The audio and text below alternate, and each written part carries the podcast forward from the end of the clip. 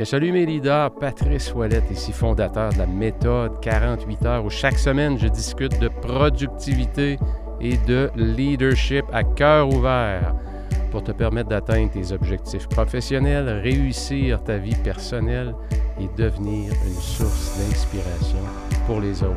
Vous savez, dans un monde où tout va tellement vite, on est souvent trop éparpillé, hyper connecté. Gérer son temps, son attention et son énergie de façon optimale, c'est tout un défi.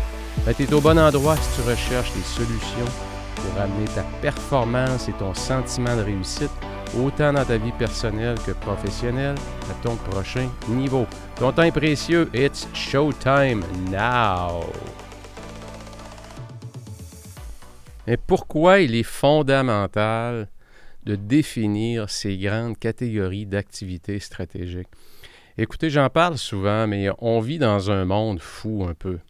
Tout va tellement vite, vous le savez, et on se fait prendre très, très, très souvent euh, au quotidien, dans une espèce de tourbillon, dans des imprévus, dans des urgences, dans des, meetings de dernière minute, ou encore des meetings qui devaient durer une heure, qui durent une heure et demie. J'avais un meeting, un autre meeting après ou une rencontre. Je suis déjà serré dans mon horaire. J'ai un enfant qui doit sortir de l'école avant. Vous savez, on, vit des vies complètement euh, rocambolesques. Et euh, croyez-moi, pour réussir à se sortir de ça, euh, c'est pas facile. C'est pas facile dans un premier temps. Et aussi, le pire, c'est qu'il y a beaucoup de gens qui s'imaginent que, ben écoute, c'est ça la vie, là. Tu sais, non, c'est parce que Pat, tu comprends pas, là. Moi, aller au travail, là, c'est fou. C'est fou, raide. Mon boss, il me fait courir, il me fait courir. On finit par se faire croire qu'on n'a pas de pouvoir sur sa vie qu'on n'a pas de pouvoir sur ces journées. Et on finit par en faire quoi? Une croyance. Et quand on a cette croyance-là qui est bien intégrée en dedans de nous, qu'est-ce qu'on fait? Ben, on ne fait plus rien pour changer, parce qu'on est convaincu qu'il n'y a rien à faire. Ce que je vous dis aujourd'hui, c'est qu'il y a une autre route.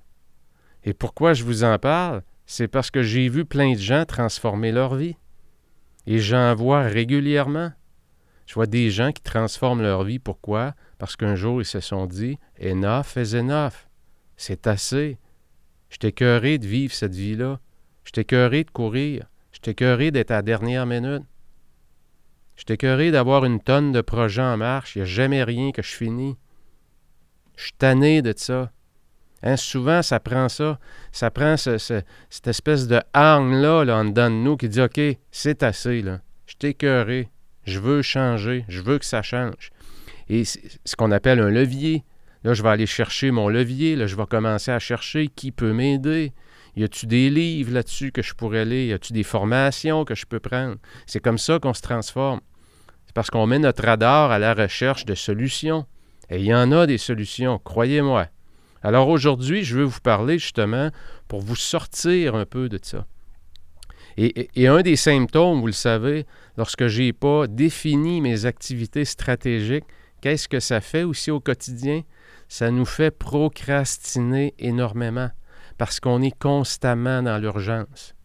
Et comme on est dans l'urgence, on est dans le now, on est dans le présent, on éteint des feux, donc on n'est pas en train de créer de la clarté sur sa destination. Je m'en vais où avec tout ça? si je continue comme ça, ma vie va ressembler à quoi dans cinq ans, dans dix ans? Ma santé va être comment? Je rêve de prendre ma retraite parce que ça n'a pas de bon sens la vie que je vis. Mais en même temps, peut-être que tu vas arriver là, justement, puis tu n'auras plus la santé pour en profiter. Ou encore, tu as peut-être 30 ans, 40 ans, tu es dans le pic de ta carrière, mais tu es, étiré, comme on dit, tu es stretché au max. Pourquoi? Tu n'as plus de marge de manœuvre? Et à un moment donné, qu'est-ce qui arrive? Surtout dans la quarantaine, c'est souvent là que le corps nous lance euh, des messages, parfois assez brutals, OK, qui nous arrêtent. Et il ne faut pas arriver là. Il ne faut pas arriver là. Parce que des fois, les conséquences sont importantes. Parfois, on s'en ressort. Et pour certains, on fait une rechute on reproduit les mêmes comportements. Donc aujourd'hui, là, le show, est vraiment, vraiment important. Est-ce que c'est urgent de déterminer vos activités stratégiques? Du tout. C'est pas urgent. Vous n'avez pas besoin de les déterminer pour demain matin. Le feu n'est pas pogné. Mais je vais vous dire de quoi. Prendre le temps de réfléchir à ce qu'on va voir aujourd'hui, vous donner du recul pour bien déterminer vos blocs, et je vais vous montrer comment. C'est fondamental. C'est fondamental à votre reprise de contrôle. Hein, il y a deux choses importantes. Avoir un peu plus de contrôle sur son environnement et aussi, parallèlement à ça, savoir lâcher prise. Quand tu es trop dans le contrôle, tu deviens encore plus frustré. Mais en même temps, ça t'en prend un minimum. Si tu n'as pas un minimum de contrôle, ben c'est la planète qui contrôle ta vie. Ta vie est bâtie, tes journées sont bâties autour de ta boîte de courriel. Tu contrôles rien. Tu t'occupes de l'agenda de tout le monde, sauf le tien. Tu travailles jamais sur tes rêves, tu travailles jamais sur tes priorités. Ben non, tu peux pas, tu n'as pas le temps. Tu es au service de tout le monde. Donc, les cinq activités stratégiques. Moi, j'ai appelé ça, mes amis, le protocole stratégique tactique. Et pourquoi j'ai appelé ça de même? Parce que j'ai appris à la dure, sur le terrain, que je me suis rendu compte que dans une journée, il y avait des moments de la journée où il y avait moins de bruit. Il y a des moments de la, journée où on est moins dérangé. Et en général, c'est les extrémités. Je me suis rendu compte aussi, c'est au-delà du bruit, il y a un autre niveau, c'est ma courbe d'énergie. Il y a des moments de la journée où j'ai plus d'énergie, et il y a des moments où mon énergie s'en va en diminuant. Évidemment, vous vous en doutez, en fin de journée, j'ai moins d'énergie, en général. Par contre, l'extrémité, entre 3h30 et 5h, exemple, l'après-midi, mais soudainement, le bruit commence à diminuer un petit peu. Évidemment, adaptez ce que je dis à votre environnement, à vous, à votre milieu de travail, mais je vous parle de façon globale. Et le matin, le matin, pour les leftos, ça travaille bien. Il n'y a pas de bruit. Il n'y a pas de courriel qui rentre. Presque pas. Tu as ceux quelques-uns qui ont travaillé tard, qui rentrent dans nuit. Mais si tu ne touches pas à ta boîte de courriel le matin, tu ne fais pas cette erreur-là, puis tu te concentres sur tes activités stratégiques, aïe aïe, ça travaille bien. Ben oui, godon ça. Ça travaille bien, puis t'es pas dérangé. Personne vient cogner à ta porte, personne t'appelle, les textos rentrent pas. Donc, c'est de bien cibler pour vous les moments où vous avez une bonne énergie, une bonne énergie intellectuelle, capacité cognitive, une bonne énergie physiologique parce que vous, vous avez bien préparé votre corps. Donc, votre esprit et votre corps est dans un état de performance optimale. Et en plus, vous n'êtes pas dérangé. Ces moments-là, là, je les appelle les, heures de gloire dans une journée. Vos heures de gloire, vous devez les protéger. Et de façon globale, encore là, c'est des grands principes, vous les adaptez à votre écosystème à vous. De façon globale, moi, ce que je conseille aux gens, conservez vos avant-midi. Pour les activités stratégiques, on va voir comment les identifier, comme je l'ai dit, et gardez vos après-midi pour les activités tactique. Donc, le matin, on travaille sur ce qui est important. L'après-midi, on se met le nez dans le trafic. Hein? Dans la boîte de courriel, on s'enfarge un peu dans le meeting de coin de porte, à machine à café. On va faire une marche peut-être, tout dépendant, pour prendre le pouls de l'équipe. Peu importe ce que ça veut dire pour vous. Mais là, je suis dans l'occupation l'après-midi. Je suis dans le tactique. Hein, pour reprendre, je fais souvent le parallèle avec l'aviation militaire, l'aviation stratégique et l'aviation tactique. L'aviation stratégique, si vous voulez, les chasseurs, les drones, ça vole, ça peut voler. Bon, ça peut voler aussi à basse altitude. De façon générale, on va faire ce qu'on appelle des frappes stratégiques. On va avoir réfléchi, hein, stratégique. On va avoir réfléchi qu'est-ce qu'on doit cibler? Qu'est-ce qui est un, une, frappe stratégique, un puits de pétrole, un pont, le quartier général ou peu importe c'est quoi, une frappe stratégique. Donc, il va y avoir un avion qui va voler à très haute altitude, qui va avoir une mission précise, une cible précise, et l'avion va revenir. L'aviation tactique, elle fait quoi? L'aviation tactique vole à très très bas niveau. Et là, je suis dans le trafic, je suis dans les fils électriques, je vais peut-être frapper un, oiseau. Hein? C'est un hélicoptère, souvent, l'aviation tactique. On va transporter des troupes au sol. On va aller chercher des blessés. On va faire une insertion des forces spéciales pour une mission particulière. Donc, le niveau de danger, de risque est très, très, très élevé par rapport à l'aviation stratégique. Donc, les matinées stratégiques, les après-midi tactiques, le protocole stratégique tactique. J'en viens maintenant, maintenant que vous voyez un peu, quand je dis la, table est mise, je suis moins dérangé le matin, il y a moins d'activité, mon énergie est bonne aussi. Je vais travailler sur ce qui est vraiment, vraiment important, qui va vraiment faire progresser ma business, qui va faire progresser ma carrière. Ça se fait l'avant-midi, ça. Donc, voyez-vous là, aussi rapidement, j'ouvre une petite parenthèse. Ça veut dire, ça aussi, ça veut dire que vous allez essayer d'éliminer le plus possible les meetings l'avant-midi. Gardez vos meetings pour l'après-midi. À moins, à moins que ce soit un meeting stratégique. Mais par expérience, la plupart des meetings, on pourrait couper ça de moitié et on pourrait, dans ceux qui restent, la moitié qui reste, on pourrait aussi couper le temps de moitié.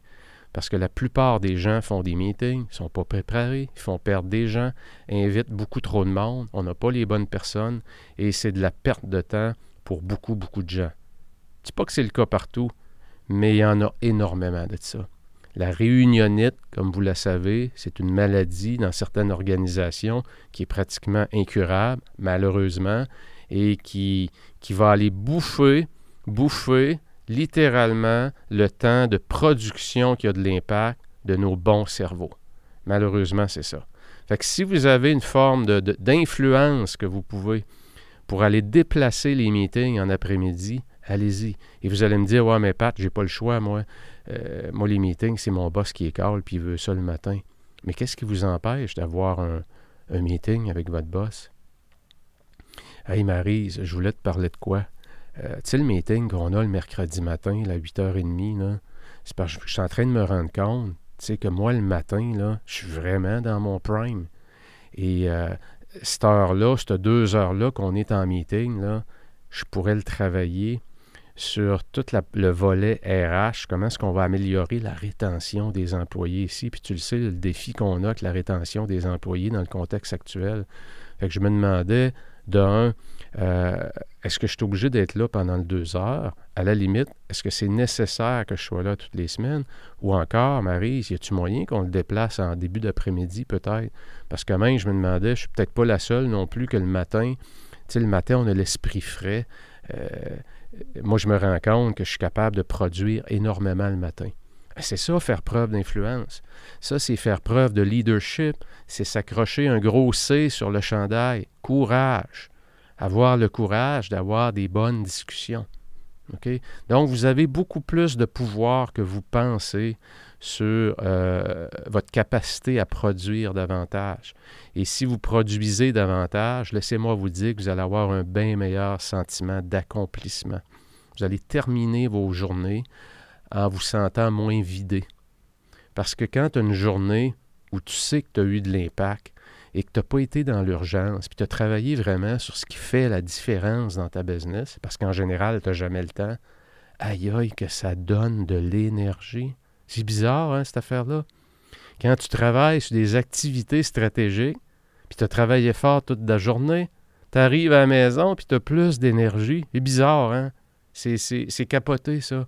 C'est pour ça que je vous invite vraiment à faire preuve de courage et à avoir un regard critique. Enlevez vos lunettes roses et regardez dans mon agenda, dans mon calendrier, qu'est-ce qui doit changer. OK? Je ferme ma, petite parenthèse qui était en fait une grande parenthèse et je vous amène tout de suite comment est-ce qu'on définit ces activités stratégiques. Par expérience, parce que c'est un exercice que je fais avec plein de gens, j'ai pas encore vu une profession ou euh, un métier, peu importe le poste que vous occupez, là, où on ne peut pas regrouper en un top 5, en cinq grandes activités, cinq grands blocs, ce qui va vraiment, où vous allez pouvoir faire la différence avec le poste que vous occupez. On est tous payés pour accomplir quelque chose. malheureusement, dans les organisations où il y a un moins bon souci, je vous dirais, du output, hein, l'input, c'est le, le pay plan. L'input, c'est je paye combien pour avoir tout ce monde-là sur le payroll? L'output, c'est que ça génère combien de ventes? Et malheureusement, dans plein d'organisations, il y a plein de gens qu'on ne sait pas ce qu'ils font. Je ne sais pas ce qu'a fait euh, Marie, je ne sais pas, Denis. il, a l'air, euh, il a l'air occupé tout le temps, mais je ne sais pas trop. Ben, c'est ça.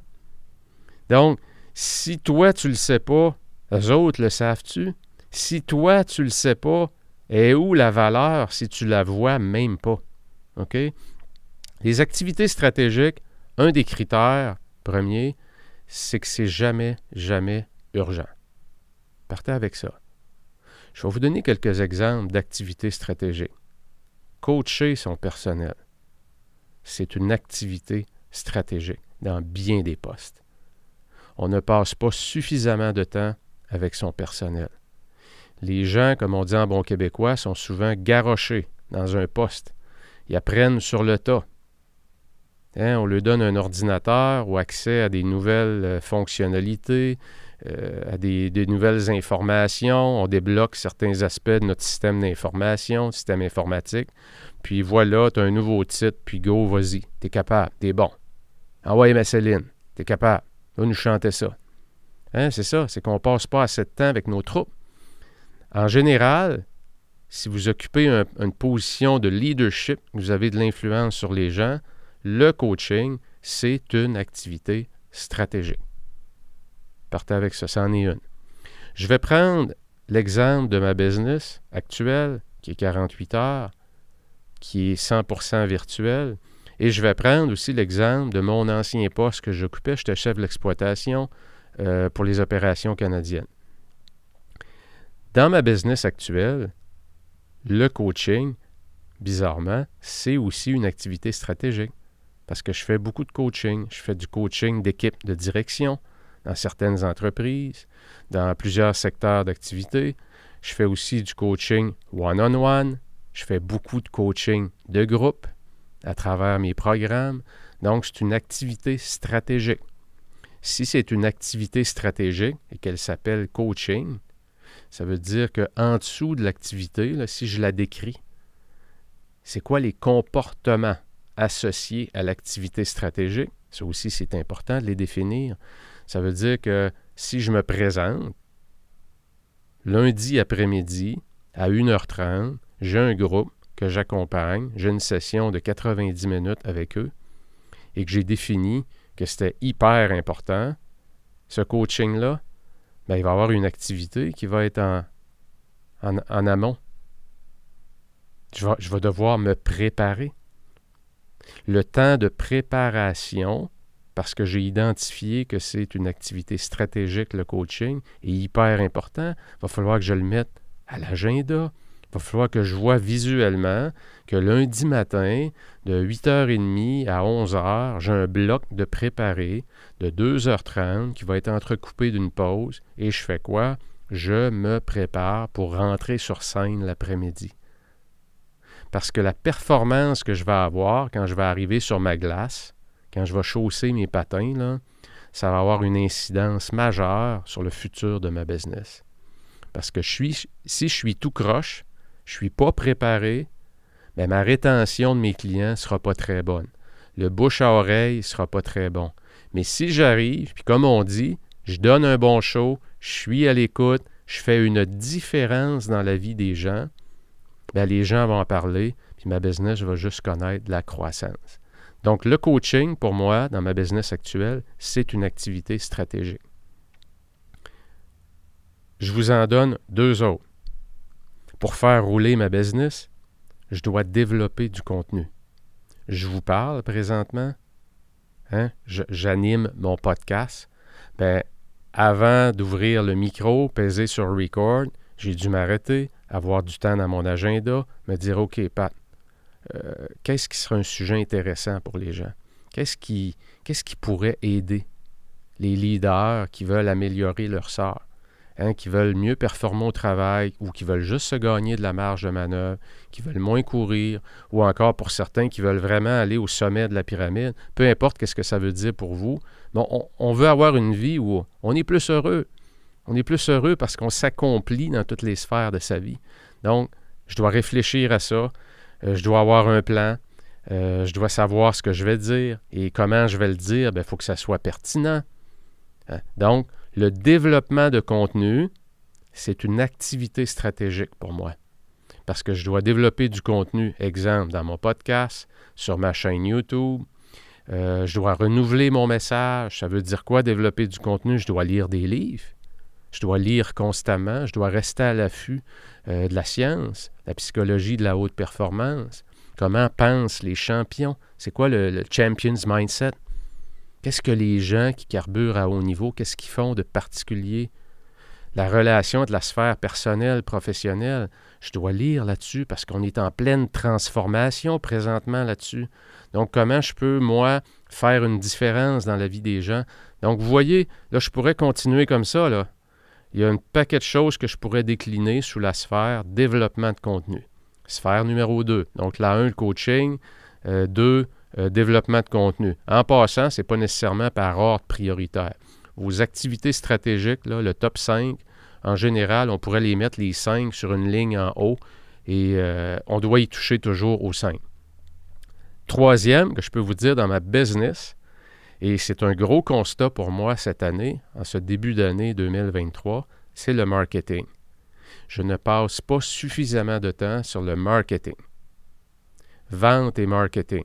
Donc, la croissance de ma business s'est fait beaucoup de façon très, très, très organique. Ça veut dire de bouche à oreille.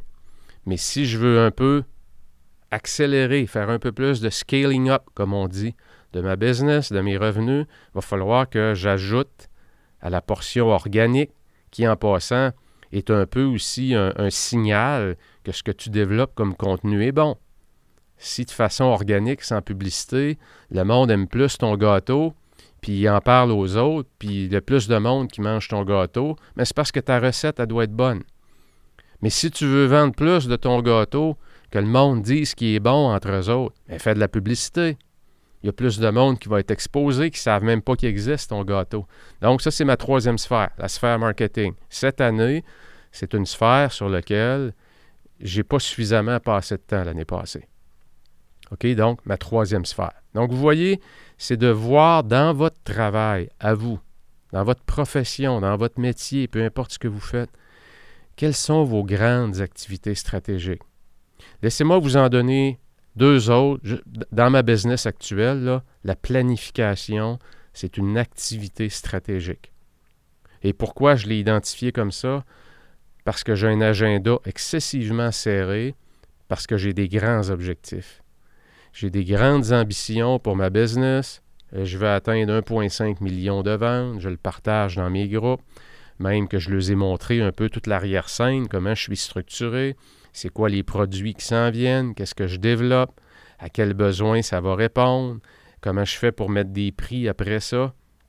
Donc, si je ne me planifie pas, ben je planifie mon échec. Échouer à planifier, c'est planifier son échec. Je pense que c'est Benjamin Franklin qui disait ça.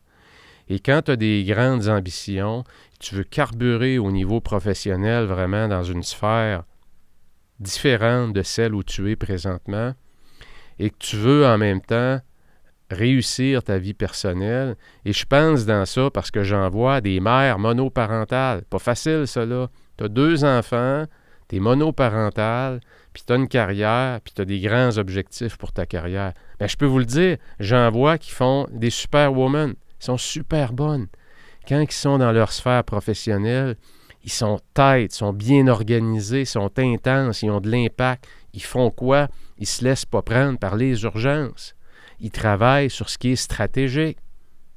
Peut-être que ton développement d'affaires, c'est stratégique pour toi. Tu passes pas assez de temps là-dessus. Peut-être que tu ne passes pas assez de temps sur, ton, sur tes suivis de clients. Peut-être que tu développes pas assez tes relations. Peut-être que tu n'évalues pas assez ton personnel. et que si tu t'évaluerais plus ton personnel, tu donnerais plus de feedback, tu en aurais plus pour ton argent, tu aurais un meilleur output de ton équipe.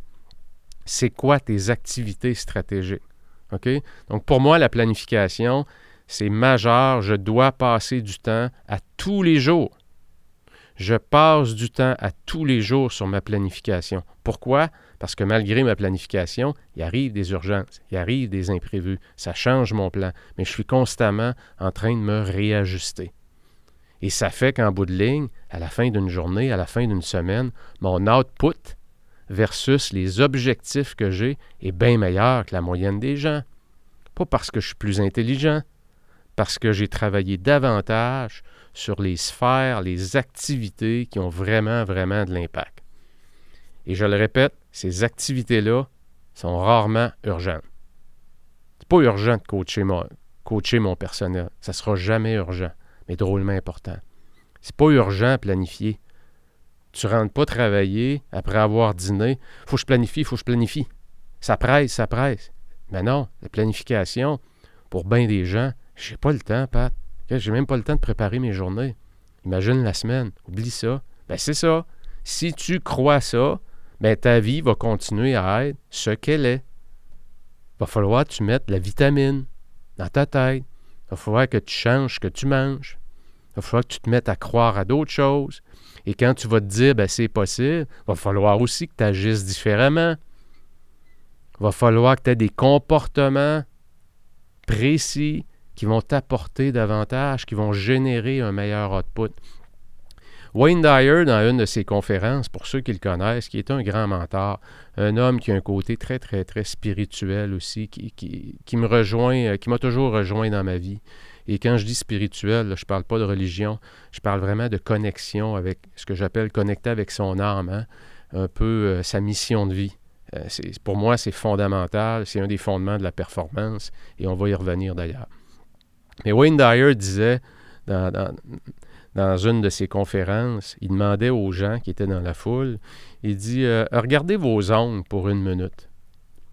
Puis, euh, non, non, il dit euh, Pliez vos doigts, là, puis regardez vos ongles. Et là, il attend une minute.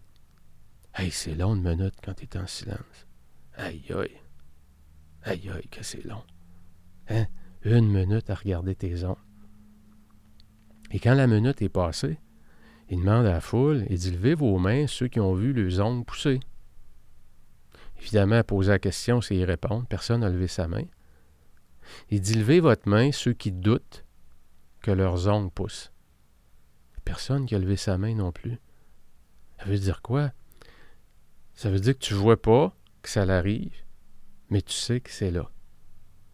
Quand tu travailles sur tes activités stratégiques, là, tu ne verras pas tes ongles pousser tout de suite. Mais il faut que tu sois, il faut que tu crois fondamentalement en dedans de toi là, que plus tu vas passer du temps sur tes activités stratégiques, là, un jour tu vas couper tes ongles. Parce que plus tu vas passer de temps là, plus ta vie va progresser. Plus ta vie va progresser dans toutes les sphères, et aussi plus tu vas valoir cher. Pourquoi? Parce que tu vas générer plus de valeur. Quand tu passes du temps sur tes activités stratégiques, c'est comme si tu te fais une grosse campagne marketing pour toi. Ton brand prend de la valeur. Pourquoi? Parce que tu fais une grosse différence autour de toi. Quand tu coaches ton monde, puis qu'il y en a un, là, l'après-midi que tu le coachais, il est sorti de là, il a pleuré dans ton bureau, puis le lendemain, il va te voir, puis il dit Pat, hier, là, ça a été rough, mais sais-tu quoi? Merci, merci. Et tu le vois, là, dans la semaine, dans le mois, dans le six mois, dans l'année, tu vois ton leader, ta leader, là, qui se transforme et qui devient mobilisateur au bout, que son équipe performe plus. C'est ça qui se passe. C'est ça, faire pousser tes ongles. Tu ne verras pas les résultats tout de suite, en général, quand tu fais tes activités stratégiques. Quand tu commences à aller au gym, là, tu y vas une fois, deux fois, il n'y a pas grand-chose qui change, à part avoir mal. Quand tu te regardes dans le miroir à la fin de la session, il n'y a rien qui a changé. C'est pas pour rien qu'ils vous font prendre des photos Les espèces d'extreme makeover, là, transformation totale. Ils font quoi quand tu arrives au gym, la première session? Va-t'en devant le miroir, prends ton téléphone, puis pose-toi. Puis quand tu regardes ta photo, trois mois plus tard, c'est quoi que tu vois? Aïe aïe! Hein? T'as-tu vu ça? Mais non, tu l'as pas vu, c'est comme des ongles qui poussent. Mais c'est ça, travailler sur tes activités stratégiques. C'est qu'il faut que tu aies la foi complète et totale, que quand tu passes du temps là-dessus, à un moment donné, tu vas te faire frapper solide par le succès. Pas par l'obstacle. On va dire, hey Pat, ah, ben ouais, c'est hallucinant, je regarde ton équipe, là. C'est incroyable comment est-ce que tu es amené. Je parlais à Dave la semaine passée, je me disais, ah, ouais, ce gars-là, il n'a plus le même langage, il n'a pas le même discours, il est positif, euh, il se connaît ses priorités, il sait où ce qui s'en va avec son équipe. C'est ça, travailler sur vos activités stratégiques. Quelles sont les vôtres? Quelles sont les places où vous le savez que vous devez passer plus de temps, mais que vous n'avez pas le temps? OK? Faites, faites-vous ce cadeau-là. Faites-vous le cadeau de bien les identifier. Et si vous dites, bah, je suis pas sûr, ça, si c'en est une, posez-vous la question, est-ce que c'est urgent? Si c'est pas urgent, il y a des bonnes chances qu'elle rentre dans la catégorie. Et pensez à des grands thèmes. Hein, comme je vous le disais, moi, le coaching, ça en est une. La planification, ça en est une. La création de contenu, ça en est une. Euh, les finances, j'en ai pas parlé, c'est une activité stratégique pour moi. De bien comprendre la mécanique financière de mes programmes. Hein, j'ai plusieurs programmes en ligne et là, je suis rendu que j'en ai tellement que je suis obligé de commencer à mesurer les marges brutes par programme. Il y a des programmes qui vont me générer tant de revenus, mais qui vont demander beaucoup plus de temps que d'autres, donc qui diminuent la marge brute. Il y, a des, catégories de programmes qui vont demander beaucoup plus de services à la clientèle. Donc, j'augmente mes coûts par programme. C'est ça, gérer ses finances. C'est ça, devenir stratégique. Donc, est-ce que ça veut dire que j'élimine ces programmes-là? Peut-être pas, mais je dois les comprendre, la mécanique financière de ma business, pour faire des bons choix, pour faire des choix de meilleure qualité. OK? Donc, ça aussi, c'en est une. Dans mon ancienne vie, quand j'étais chef de l'exploitation, j'avais différents directeurs généraux qui étaient sous ma charge. Mais j'avais compris une chose rapidement, c'est que si je voulais amener les business au prochain niveau, il fallait que je passe énormément de temps coaching avec les directeurs généraux. Il ne fallait pas que j'aille faire leur travail. Il fallait que je les développe. Parce que c'était facile pour moi de descendre. C'était facile d'aller faire leur travail. Je le maîtrisais j'avais une bonne compréhension de ce qu'il faut faire. J'avais mon expérience, j'avais un peu, euh, j'avais réussi à monter des équipes partout, à comprendre, les, comme on dit, les boutons qui font que tu as du succès dans la gestion d'un concessionnaire automobile. Je le maîtrisais, je dirais pas à perfection, mais je comprenais bien les boutons, puis les cadrans, puis le fine-tuning.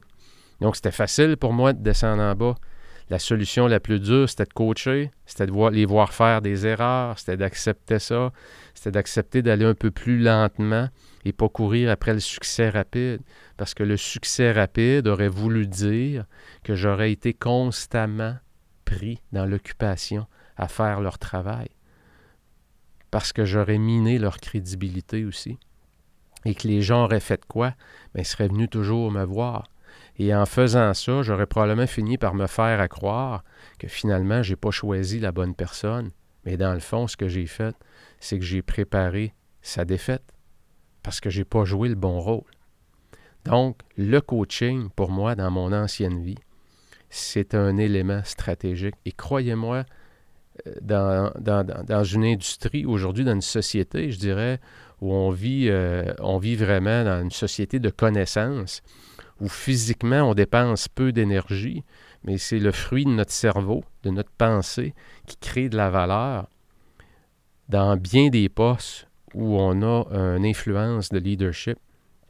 Le coaching est un aspect tellement, tellement, mais tellement négligé que euh, je vous mets au défi de me convaincre que ce n'est pas une activité stratégique. Et coacher, ça veut peut-être dire des gens à qui vous poussez de l'information, qui peut-être ne la lisent même pas. Donc, il y a peut-être une belle opportunité de coaching là. Et peut-être qu'en faisant le coaching, vous allez comprendre pourquoi ils ne la lisent pas. Vous allez peut-être comprendre qu'il y a des données que vous poussez qui ne servent plus absolument à rien. C'est plus celle-là qu'on veut avoir. Et il n'y a personne qui vous en a parlé. qu'est-ce que ça fait? Ça fait des organisations qui deviennent lourdes, qui génèrent de l'activité, mais qui a peu d'output. Donc, regardez où sont vos opportunités de coaching dans votre, euh, dans votre travail. Évidemment, dans mon ancienne euh, vie, euh, la portion l'administration des business, donc la portion financière, si on peut dire, c'était une activité stratégique.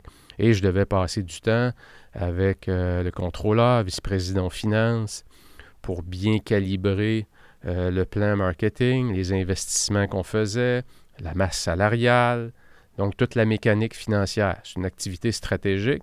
Et pour ceux qui ne prennent pas le temps de le faire, ben, des fois, on se fait surprendre. Hein. Le cash flow, c'est le nerf de la guerre.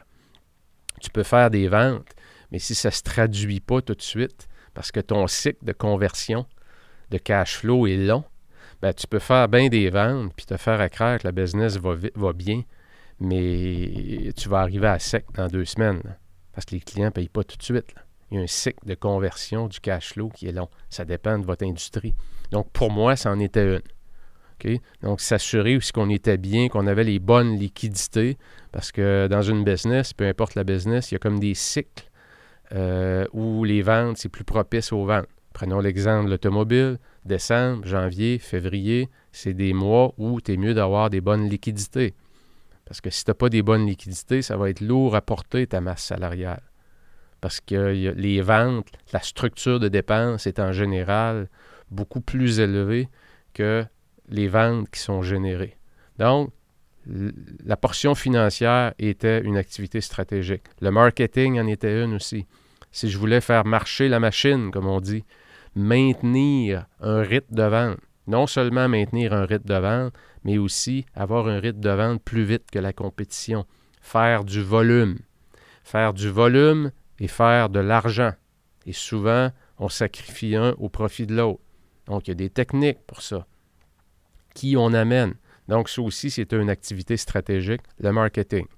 Et là, on va le voir dans une autre émission, mais un coup que tu as identifié tes cinq activités stratégiques, c'est là qu'on peut s'amuser à comment est-ce qu'on va préparer sa semaine. Hein, et là, on va peut-être travailler ce que j'appelle en planification horizontale, on va peut-être travailler en planification verticale, en récurrence, on va peut-être travailler en planification thématique, plus de façon hebdomadaire. C'est toutes des choses qu'on va voir ensemble. Là, ce que je vais faire, c'est que je vais prendre mes activités stratégiques et je vais m'assurer que je passe suffisamment de temps sur chacune selon la fréquence et la cadence qui est nécessaire pour mon succès. Donc, je vais déposer ces blocs de temps-là concrètement dans mon agenda. Et juste pour terminer, vous donner un petit aperçu, parce qu'on va y revenir en détail. Si on parle d'une planification verticale, ça veut dire que, exemple, si euh, le coaching est une activité stratégique, bien, je pourrais dire, moi, les mardis, c'est mardi coaching. Donc, je vais tout planifier mes coachings dans la journée du mardi. Mes mercredis, c'est mes mercredis marketing. Donc, toutes mes business, peu importe où elles sont, dans mon cas, il y en avait dans différentes provinces. Donc, je pouvais prendre une journée complète et là, j'allais en profondeur dans le marketing de toutes les business. Ça, c'est ce qu'on appelle la planification verticale. La planification horizontale, c'est par récurrence.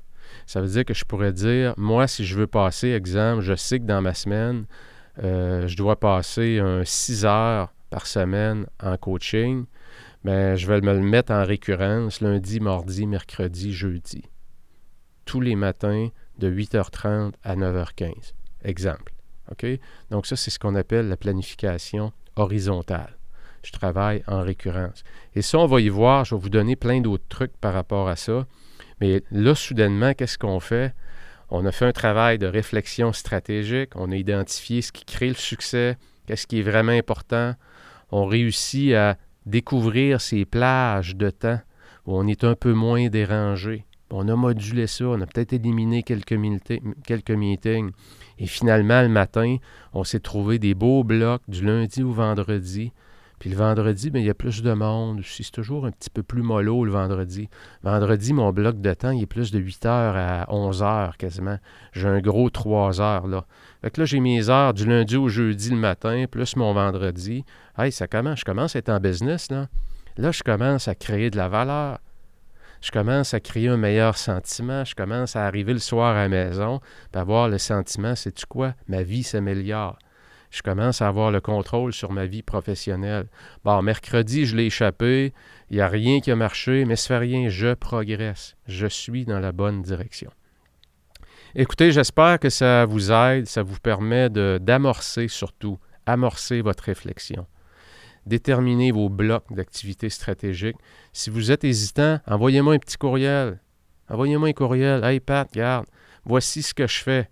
Mettez-moi ça en deux lignes. Voici c'est quoi mon métier, ma profession, mon type de business. Voici ce que j'ai identifié comme activité stratégique. Je vais vous répondre.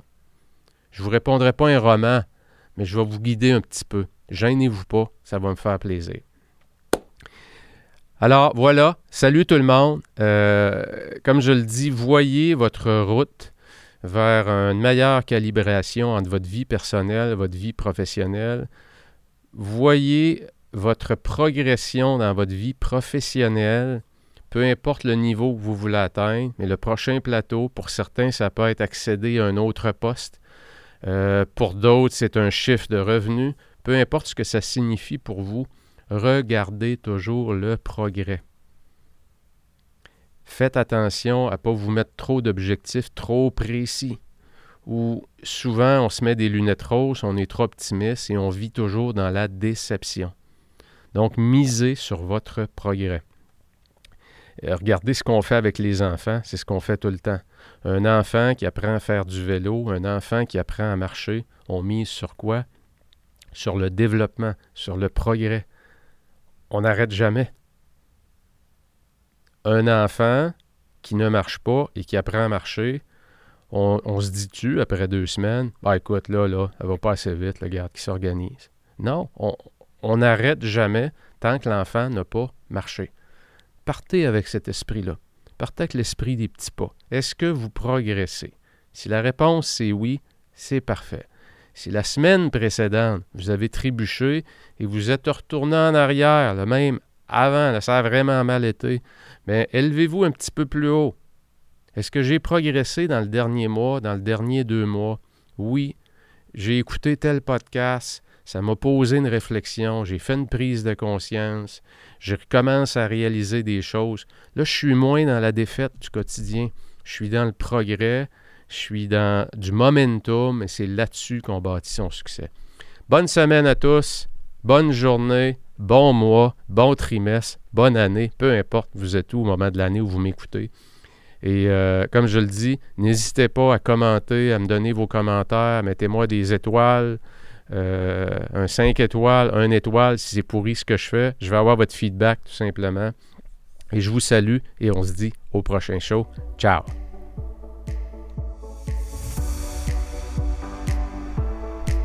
Bien voilà pour cet épisode. N'hésite pas à la partager, à me donner tes commentaires. Si tu désires passer à ton prochain niveau en passant, tu peux joindre mon Académie de la productivité que j'appelle ADLP où l'on démarre chaque mois en force le premier jour de chaque mois, peu importe la journée.